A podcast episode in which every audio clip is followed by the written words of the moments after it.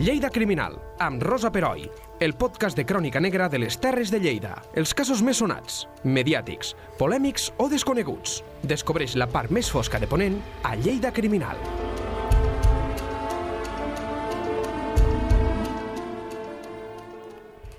Encetem una trilogia dins de la secció de Lleida Criminal que aquest cop és una mica especial. Parlarem d'uns anys, el període comprès entre el 1876 i el 1915, en què es van cometre tres crims on van ser víctimes d'una manera o d'una altra tres dones, dues naturals de les Garrigues i una altra dona que hi va exercir de mestra. Un home també hi va morir. Van ser tres crims exercits per homes, tots ells garriguencs, on els agressors hi van sortir impunes i les dones brutalment perjudicades.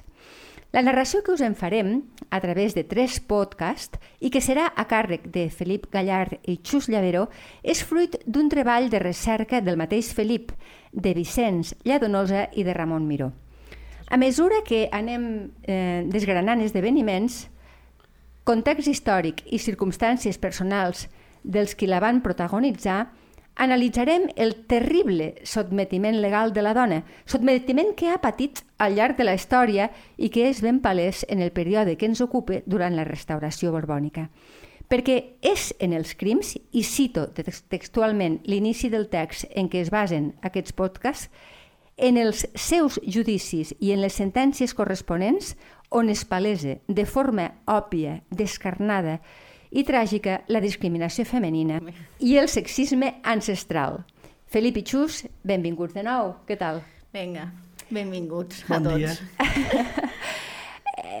a veure, en aquest primer podcast um, farem una mica com de contextualització no només històrica, sinó també legal, de com estava la situació, no? Sí. Comencem, Bé, doncs. A veure, el més clar és que la dona no va tenir dret de vot fins l'any 1933 Exacte. i el, re, el divorci no es va reconèixer fins a l'any 1931. Doncs això ja, mm, ja ens informa de, de com estava la situació. I després amb el franquisme va tornar a desaparèixer el, el cal divorci. Dir, cal dir que, el, que Espanya va ser un dels primers que va reconèixer el vot de la dona, eh? vull dir que dels primers països. Eh, vull dir que no era una cosa només mm, espanyola, sinó que el context eh, europeu, Europeu. europeu. internacional uh -huh. també ho teníem així. Vull dir que déu nhi Bé, amb el franquisme va desaparèixer el divorci i el dret de la dona també, eh? I, i el vot. El, el franquisme va ser una femení. regressió absoluta. Va, va ser una, que ja ho veurem, eh? després ho sí, veurem. Sí, ho veurem, sí, sí. Aleshores, um, el que comentava al, al, a l'inici, no? va ser eh, el sotmetiment de la dona eh, ja és una cosa històrica, encara no s'ha resolt, que més voldríem, Sí, però no, eh, només tenim que veure el que ha passat últimament a Madrid en els col·legis el col·legi major, sí. Sí, sí. Vull dir que en això i com les, les noies lo, lo han justificat. Sí, senyora, això també ho comentàvem mm. abans de posar el micro, que, a veure, no només són ells, o sigui, se pot ser masclista sent home, se pot I- ser masclista sent dona, dona, eh? I en aquest cas és un, molt revelador. Bé, és que, és que el, el la centre de tot això és el patriarcat, no? que el patriarcat és una maquinària de sotmetiment, de submissió i de destrucció.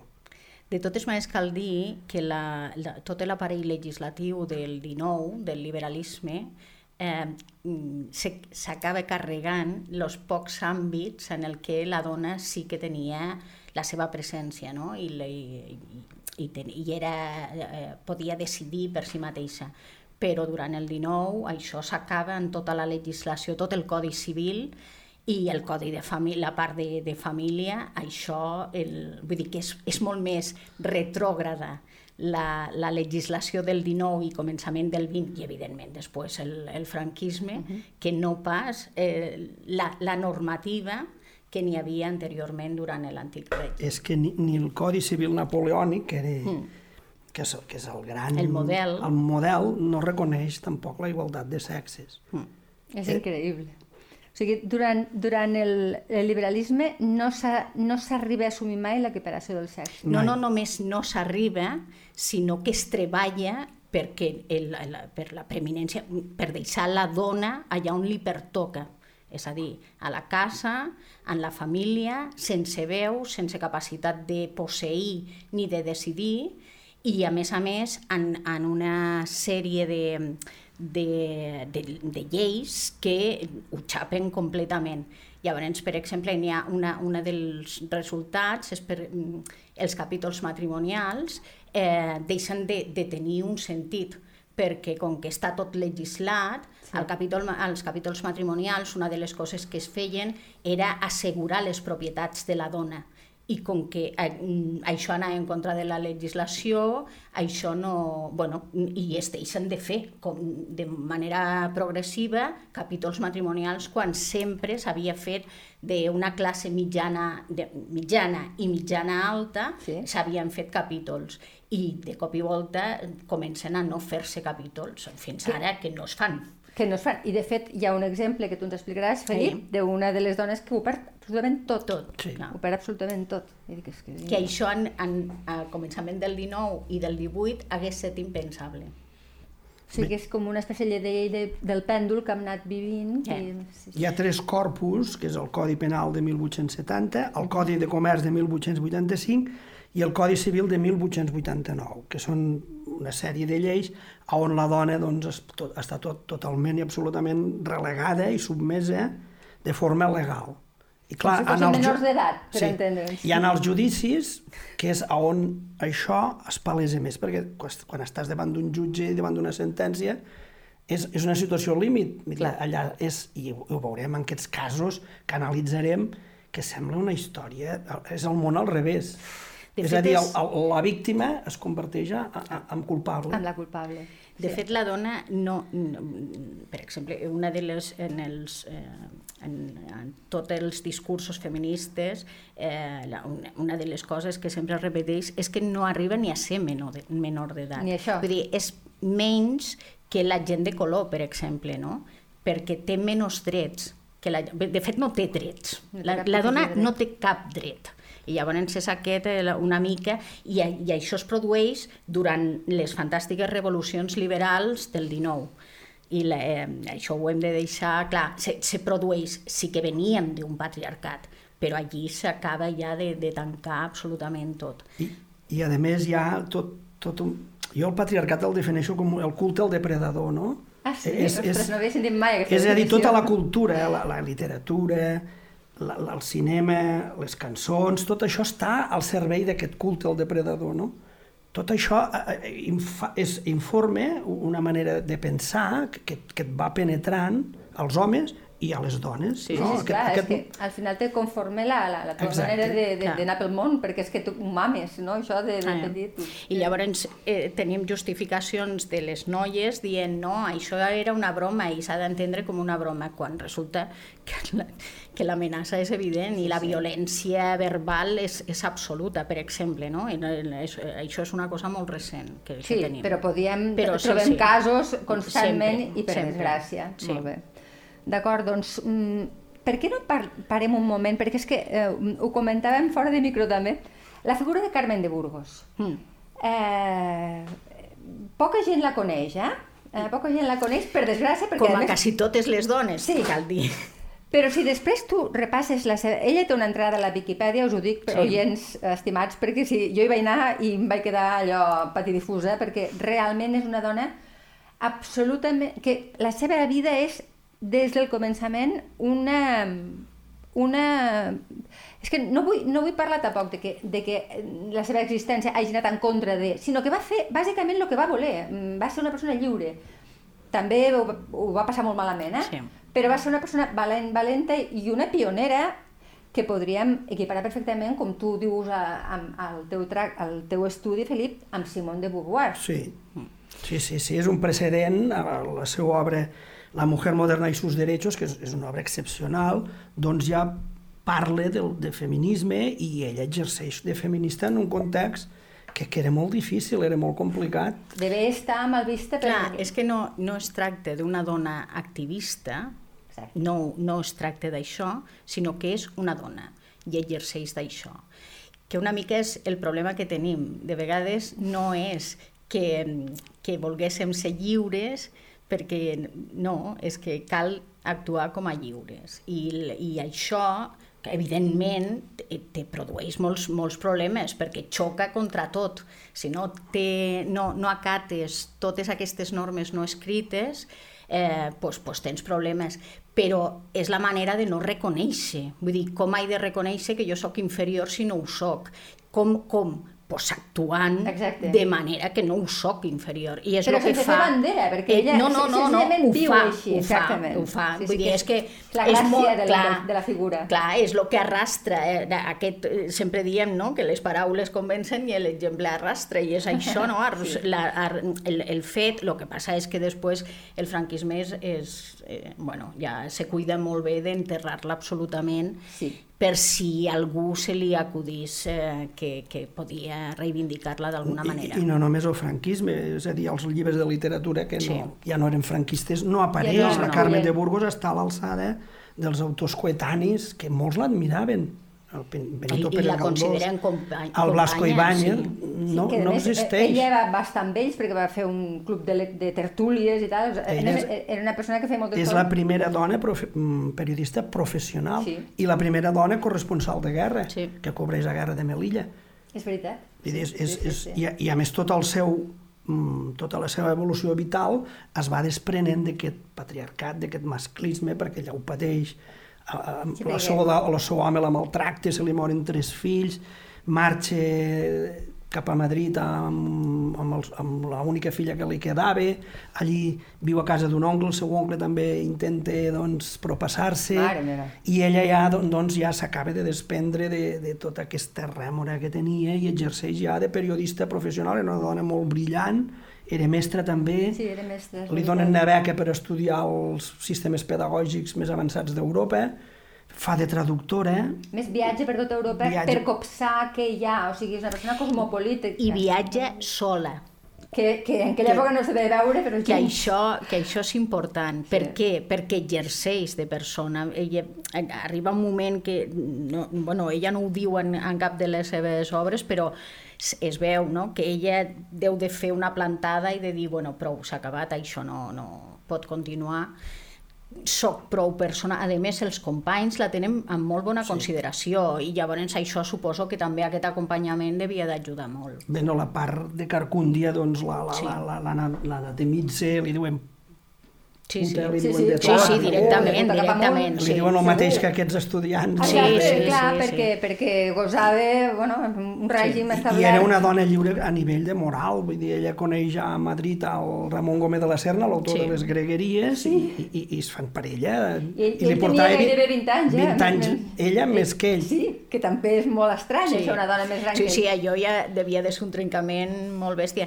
I, bueno, i, i que devia mm, exercir una influència important és, és evident perquè després eh, en Ramon, quan va a l'exili, tampoc no és que és, mm, bueno, no va fer gaire cosa més. Eh, O sigui, les, les- obres més brillants les va fer al seu costat. Sí, sí, sí, ella... La, la, no, no dic que fos directament bueno, No, però responsable, però bueno, suposo Era una que bona influència. clar, viure en un, una, una, un ambient creatiu i tal devia de ser... A més, pertanyia a la maçoneria. Tot, o sigui, tot el...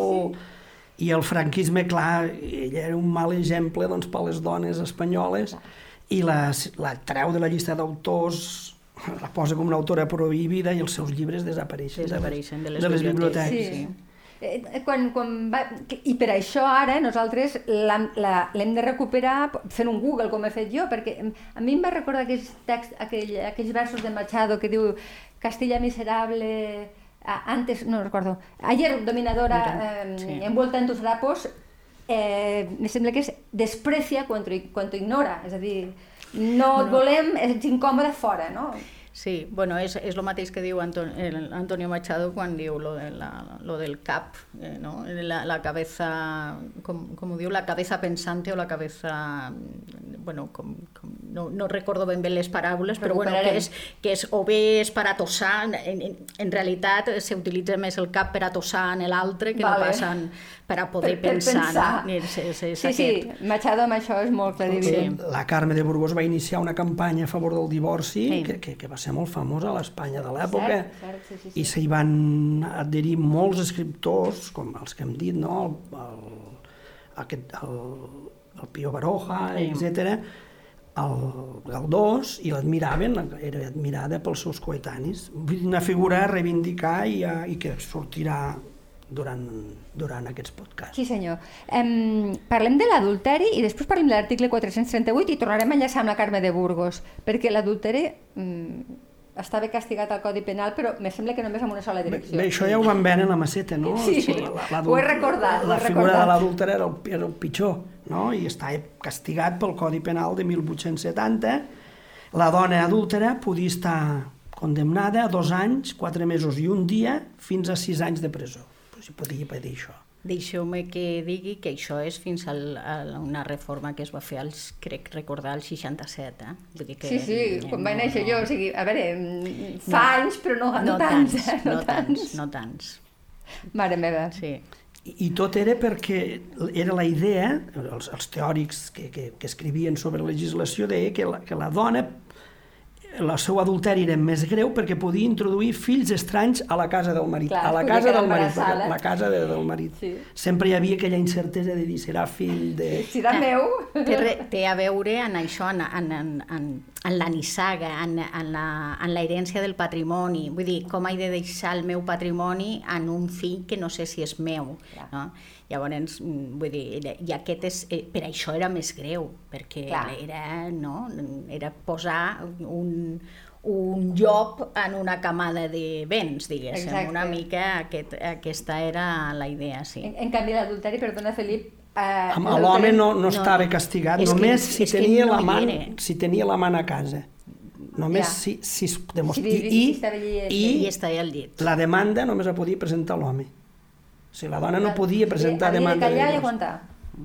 De fet, és que en, en cap cas no... no vull dir, la, quan, quan llegeixes la literatura la, des, i, la, i, la, i, la, i la premsa, en realitat és això, em, se divertia, eh, una cana a l'aire, Sí. sí. vull dir, són aquestes coses. En canvi, la dona és una, Un una pecat. adúltera, una, sí, una mala mujer, una mala madre... Sí, clar. I la, Bueno, aquesta doble moral sexual encara existeix. Sí, sí, sí, dir, sí, Podem, sí. podem adornar-ho, podem fer-nos els moderns, però encara la tenim al I. I lo de que la dona sigui més gran que l'home també, També, clar, també està encara molt mal vist, existeix, està molt mal vist, Sí, sí. Ell, ell sempre pot anar en una persona, en una dona que tingui 30 anys menys, però en canvi una dona és que busca festa. Bueno, aquest, aquest tema ha donat grans obres de la, la, de la literatura del XIX, està ple Sí. sí. Madame Bovary, Anna Karenina, Exacte, sí. La Regenta, no? Són, són sí. obres que en, en principi pivoten sobre això, no? La figura de la malcasada, l'adulteri, la, la, la, la tensió que això genera en una societat com, Això com Galdós. Galdós ho tracta molt en les seves novel·les i, i deixa molt patent la, la, com es veu aquesta, aquesta dona. Eh, moltes vegades sense prendre partit, però, però, es, però es veu. Vull dir, recomano, perquè l'any pas, passat va ser el centenari de Galdós, o aquest any ara no, no me féssiu dir, no, l'any passat, i recomano repassar les novel·les de Galdós perquè tot això es veu molt bé. Després en català Laura a la ciutat dels Sants, que Tant, també és una obra exacte. doncs, que versa sobre això. I l'article 438, Felip? Bé, això és la cirereta del pastís. Aquest article, aquest article ja existia, eh? Aquest article es va, és allò de copiar i pegar, que van, a través dels diferents codis, eh, eh, va anar per, per vivint. La Carmen de Burgos va escriure un conte fabulós que es diu l'article 438 i denunciava això, eh? de, de això, que les dones estaven a mercè del caprici dels marits, que podien condemnar-les a les dones per adúlteres, tancar-les en un manicomi, arrencar-los els fills i la fortuna, acollint-se a l'article 438 del Codi Penal. Un, arti un article que absolia els assassins de les seves dones si els eren infidels. Eh? L'article el podem llegir, Sí, sí. perquè no té desperdici. Diu, el marido que sorprendiera en adulterio a su mujer, matare en el acto a esta o al adúltero, o les causare algunas, alguna de las lesiones graves, será castigado con la pena de destierro. Si les causare lesiones de otra clase, quedará exento de pena. Mira que bé. Estas reglas son aplicables en iguales circunstancias a los padres respecto a sus hijas menores de 23 años y a sus corruptores, mientras aquellas vivieran en la casa paterna. És a dir, que si l'home sorprenia amb adulteri a la seva dona, si els matava, no passava res. No. Com a molt desterrament. Sí, però, poca, però, però a part d'això... desterrament, desterrament vol dir desterrament de la ciutat que viu. O Vull dir, sigui, que, pots anar que al Carràs, al Carràs. Vull dir que no, no penseu que això desterrament és anar-se a Alemanya, no, no. Un assassí Sí, era sí. castigat... A, bueno, marxa d'aquí. Punt. Això, ai- això ve, com bé ha dit el Felip, de, de, de les partides de, de l'edat mèdia, vull dir que ja, ja venia així. I lo del pare s'estén a germans o cunyats. Sí, Vull això ho dir sabia. Que, el, que no n'hi ha cap problema, vull dir, si tu has, has tacat l'honra de la família, evidentment... Ets soc, la cunya, soc clar. cunyat, però tinc la potestat de Clar. pelar-te Pe- o pe- pegar-te sí, sí. una palissa o el que sigui. I una cosa interessant de lo que deia la, la Carmen de Burgos era això del manicomi, que és una cosa que no ho tenim gaire assumit, però moltes dones anaven a parar al manicomi perquè tenien una depressió postpart, per exemple, o, o simplement eren una mica rebels, una mica rebels en els seus homes. I llavors, immediatament, n'hi havia un metge que certificava que no estava en condicions i les tancava al manicomi. I els manicomis estaven plens de dones absolutament sanes Sí. que havien estat tancades allí per els seus, els seus homes, en el que vol dir de- d'abandonament dels seus fills i el que pot suposar en una mare tot això. Hi havia un, una malaltia que li deien histèria Histèria femenina, histèria que això femenina, sí. ho prescrivien i això Sí, sí, ja era sí, sí. motiu doncs, per, per tancar-les. Això no hi havia la histèria masculina. Eh? No, No, clar, no. els homes eh, perfectes. Això ho recull, eh, me sembla que, Xus, potser tu l'has llegit el llibre i sap greu perquè l'Almudena Grandes ja, ja no podrem llegir més coses, però l'últim llibre, que és La madre de Frankenstein, eh, Ho és un manicomi, Sí, sí. un manicomi femení i està ple de dones repudiades pel seu home, Ah, però perquè mateix. no eren dones que volguessin... Aquest llibre, a més, el, és, està molt bé i també ho, ja ho vam recomanar en el seu recomanar el dia, seu dia, però i tornem a tornem a recomanar-lo. perquè, a més a més, n'hi ha tota una sèrie de, pers de personatges femenins que, que el que reflexen són diferents eh, entorns en el que el final és el mateix. Sí. Fixeu-vos, el, aquesta llei és molt bèstia, però clar, penses, bueno, val, si val pels homes, també val, val que per les dones, i això no funcionava, eh? Si una dona sorprenia el seu marit en procés d'adulteri, no podia, no, podia, no podia fer res. Sí, com a, havia de callar? Havia de callar. De I fet, no podia presentar la denúncia, perquè com que no tenia personalitat, no podia presentar Jurídica, denúncia. clar, clar, clar. Llavors, havia de mm, fer-se servir d'algun home de casa seva per a poder presentar una denúncia. I aquesta denúncia, evidentment, eh, si no s'arxivava quedava no res, n'hi ha sentències que són de broma en Mare aquest meva. sentit, i tenia que ser perquè, perquè se, se trobava infraganti Sí. i perquè, a més, això suposava un abandonament de la família. Clar. És a dir, que l'home clar, no damunt- s'encarregava dels gastos dels fills i de la casa. Vull dir que no, no era tant pel, pel fet en si, sinó perquè eh, te- tenia uns deures que, eh, envers dels seus fills i de, la, i, de la seva, i de la casa, no de la seva dona, eh, dels fills i de la casa, i llavors no els atenia. I, i eh, vull dir que, que La no, culpabilitat, o sigui, damunt de que t'ha- t'han enganyat, et peguen, et vexen, t'has de sentir culpable per si vols mm, mm, això um, um, no, no permetre-ho, perquè clar, si, eh, eh, si has de marxar de casa, abandonament de la llar. O sigui, tot Sí, en sí. contra, tot absolutament I- i- en contra, i tot després- mal, eh? allò que diuen, tot mal, doncs tot I mal. després hi havia la idea que, que Carmen de Burgos, al, seu conte 400, a l'article 438, dona el clau que els jutges eren homes. Clar, I, el, i els judicis per jurats, lo- lo- el jurat popular, També. eren homes. Y clar, diu, diu, los jueces se cuidarán mucho de no quebrantar aquel principio de autoridad que era como su privilegio. La elección indirecta que daban ellos mismos a sus propias mujeres. Clar. És a dir, el jutge Clar. era un home. Que era- i que estava casat, clar. Ah, Exacte. clar. Eh, genial.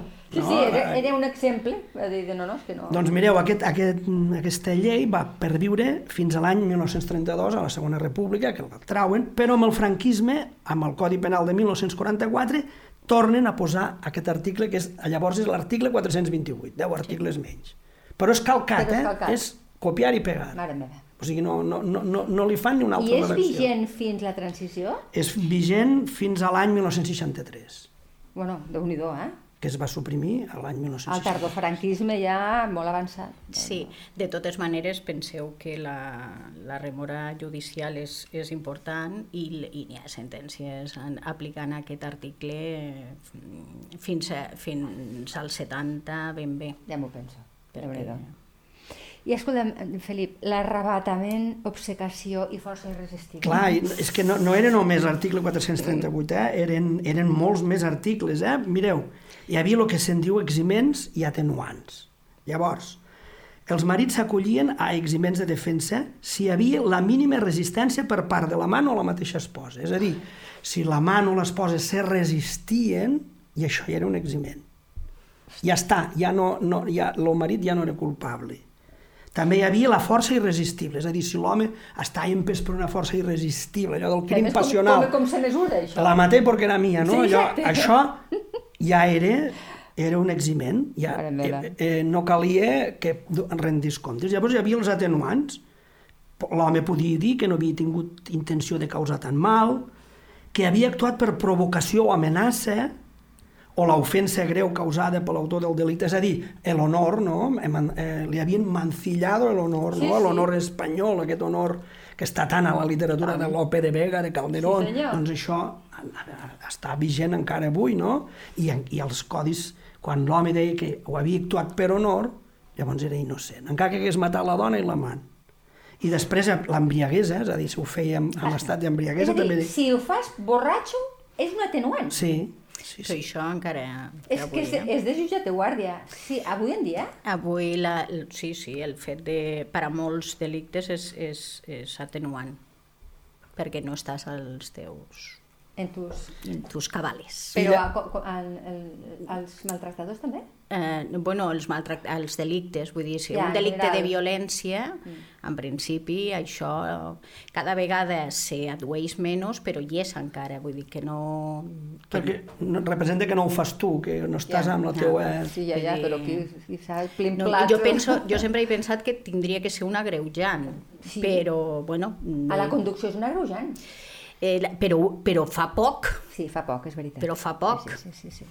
I després hi havia l'arrebatament i l'obsecació, no? Si, si declarar que està arrebatat per una força superior o obsecat, doncs també era això era motiu perquè que ja ho veurem, eh? que ho veurem amb sentències que, que, que són increïbles. Però més, com, els- com se mesura l'obsecació de quadre? És igual, és igual. No, però ell, però, eh, a veure, però és molt fàcil, és molt fàcil perquè justament com que els jutges eren homes, Ja. ja. entenien que se sentia absolutament... en sí, aquell eh? moment l'home se sentia ofès i, i no era, no era amo del, de les seves accions perquè ells ja sabien el que farien si Claro, es trobessin la- en el mateix... eh, Bueno, La empatia masculina en aquell moment funcionava fantàsticament. si ara analitzem cançons, no? moltes Sí. cançons mexicanes, boleros, Ah, sí? allò de la maté perquè la mia, Sí, això tant. Està ple i, i, i això és justificat. Que és impensable, "Guaita, són- Pobre home, eh, els va trobar al llit i, i guaita com va actuar i això és justificable. El preso número 9, Sí. per exemple,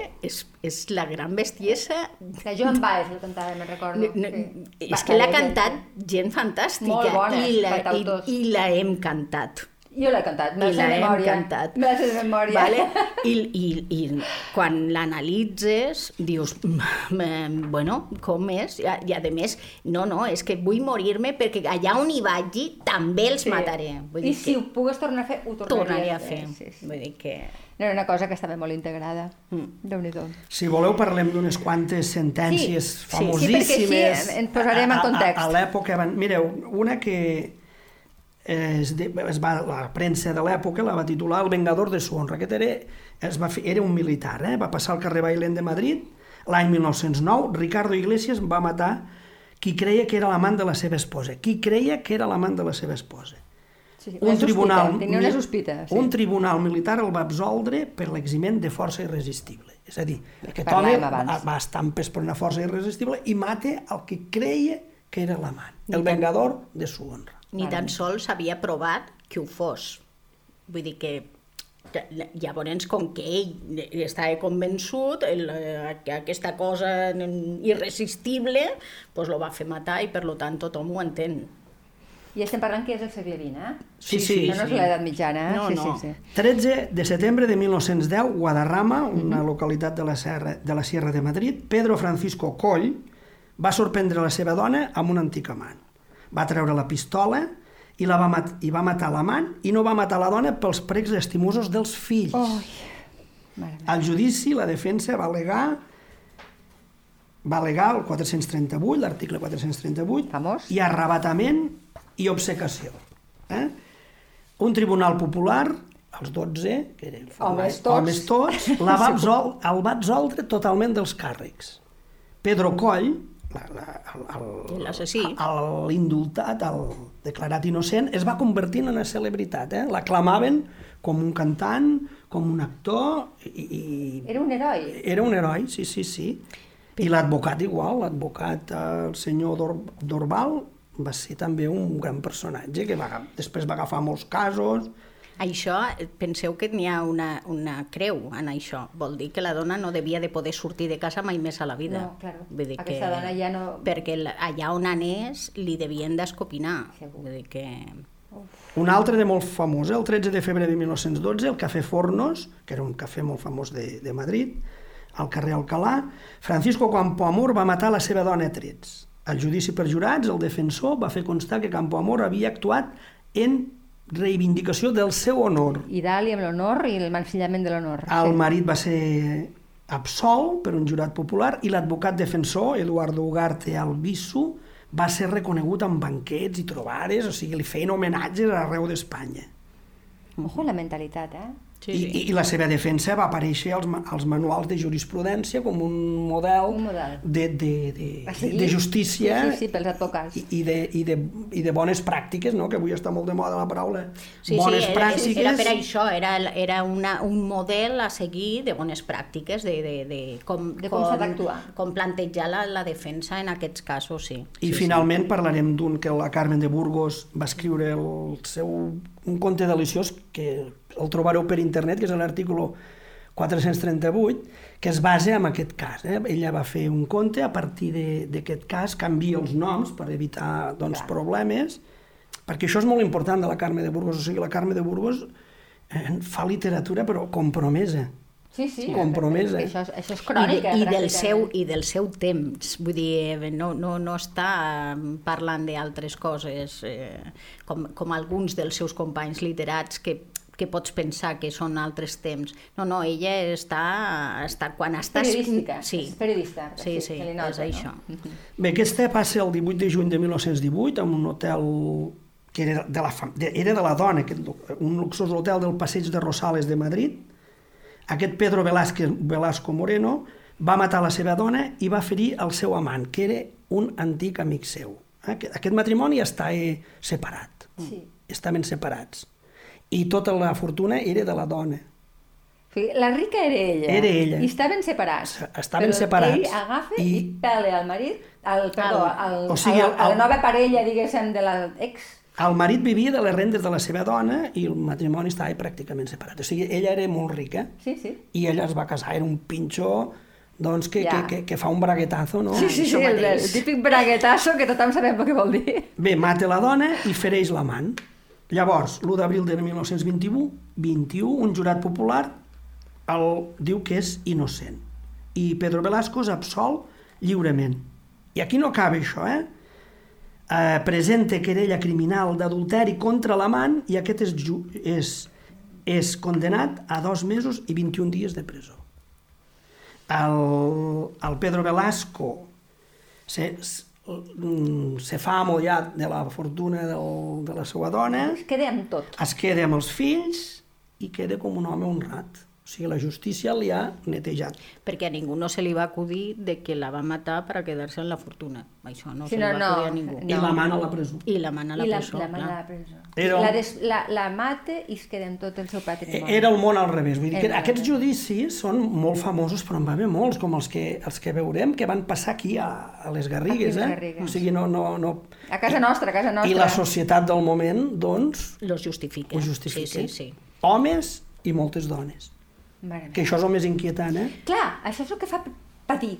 Perquè... Eh, eh, no, no moltes dones, les dones. Sí. Vull dir, les mares eh, educaven a les seves filles justament en, en aquest... Eh, si n'hi havia una mare que no educava o que mm, la, la educació que donava la seva filla era una mica fora d'aquest eh, context, no? d'aquest eh, aquesta faixa, eh, realment havia de ser senyalada. Vull dir que, que no...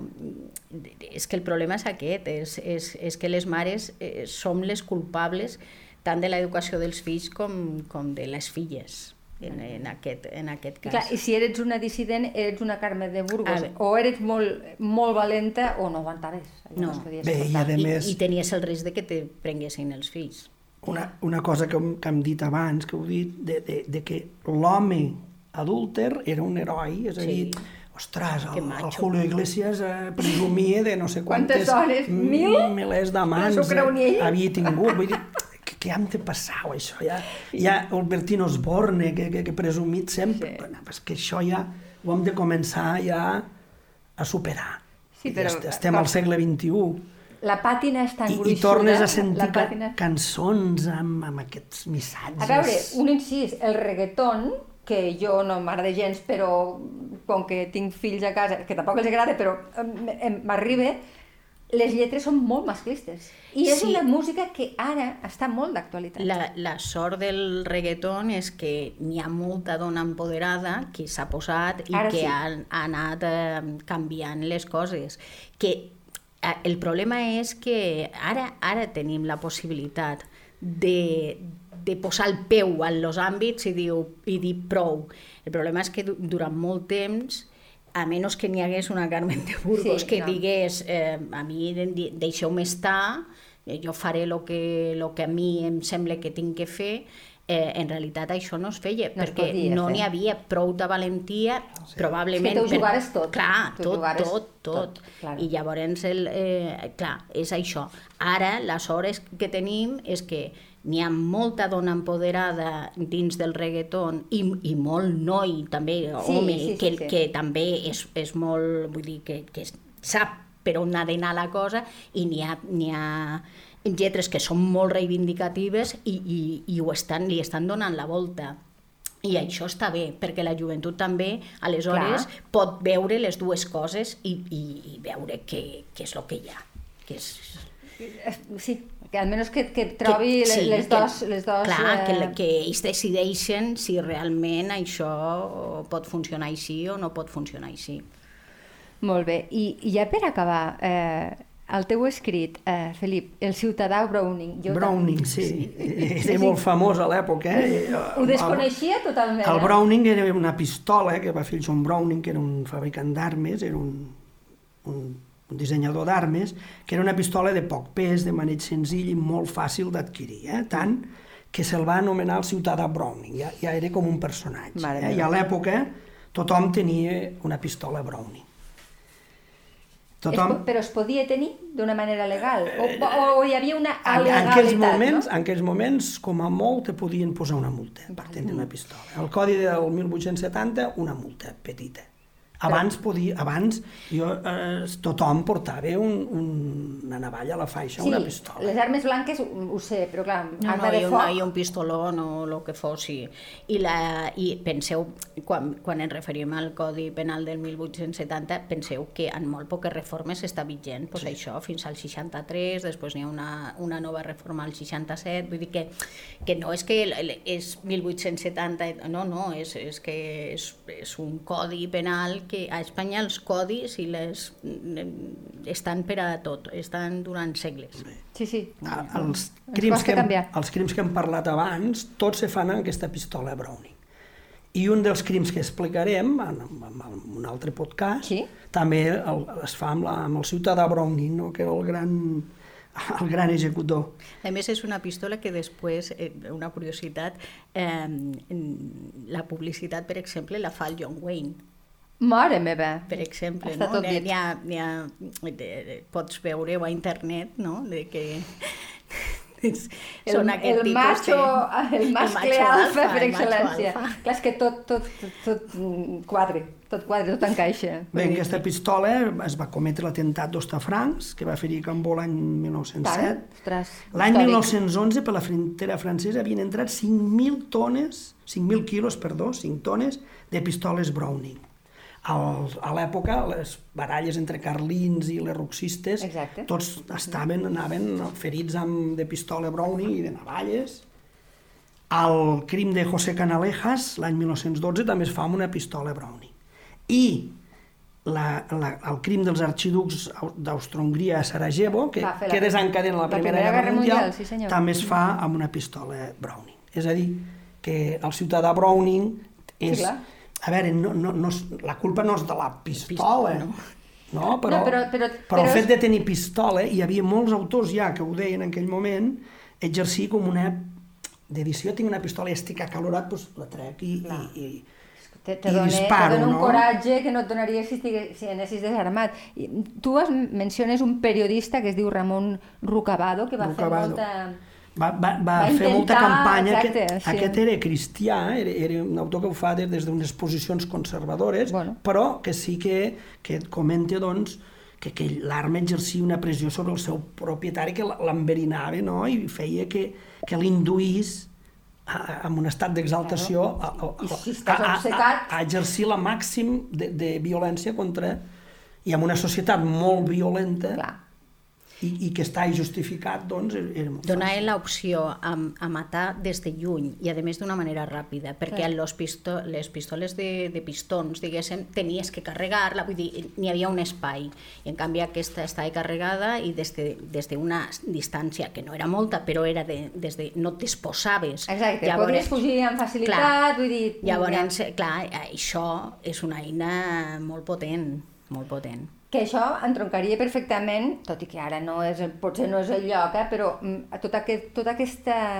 mm, Bueno, hi ha mm, als, als Estats Units... A veure, l'altre dia vaig sentir que a Tailàndia, no sé quan, un, un expolicia va, va entrar en una, en una escola de nens petits. En- abans d'ahir, sí. Va matar Bueno, un sí, de nens, sí. sí. Uh, clar, la possessió de l'arma, no? Ell- En aquest cas, ell, eh, perquè era expolicia, però és que els Estats Units una Sí, sí. llicència d'armes no costa gaire. No. I clar, et dona aquesta impunitat per això quan sents que han entrat a escoles, instituts, això, carnisseries brutals, que hem de dir que Europa no passa, però perquè hi ha molts més entrebancs, segurament, Bueno, però legals. últimament ha, estat, pas- ha passat diverses vegades a Rússia, a Alemanya sí. ens ha passat una vegada i a Suècia dos. Sí, és cert. Vull dir que, la, que ja és com una cosa que ja se va apropant, vull dir, no està tan lluny. I aleshores, el problema és aquest, és que l'arma, si n'hi ha facilitat de- de- d'accedir, és, clar, és un parapet, vull dir, tu pots... mm, I a més les armes d'ara automàtiques, que en un minut fas 30.000 tiros, Sí, sí. tot el que n'hi ha pel davant te, te ho carregues. Llavors això, clar, si eh, persones desequilibrades eh, i no desequilibrades, No. perquè no sempre és, és una qüestió de que siguin... De, de fet, la, la majoria de les persones que tenen un problema mental no va pel món eh, violentant no. els demés. Més aviat tens una persona normal que tens una rancúnia... Ah, això mateix. que- o que sigui. O un arrebato que deien aquests. Sí, un I, arrebatament. I aleshores, clar, l'arma la, la, l'arma te dona moltes possibilitats de fer molt mal, molt mal. Déu-n'hi-do. I em sembla que ha quedat molt ben retratat com, com estàvem en aquella època i bueno, us emplaço que en un segon podcast comencem ja a desgranar els crims que, déu nhi ja us aviso, eh, estimats oients, que no us quedareu, com sempre, en aquesta secció no us quedareu mm, igual. Gràcies, Xus, gràcies, Felip, i fins aviat. Lleida Criminal, amb Rosa Peroi.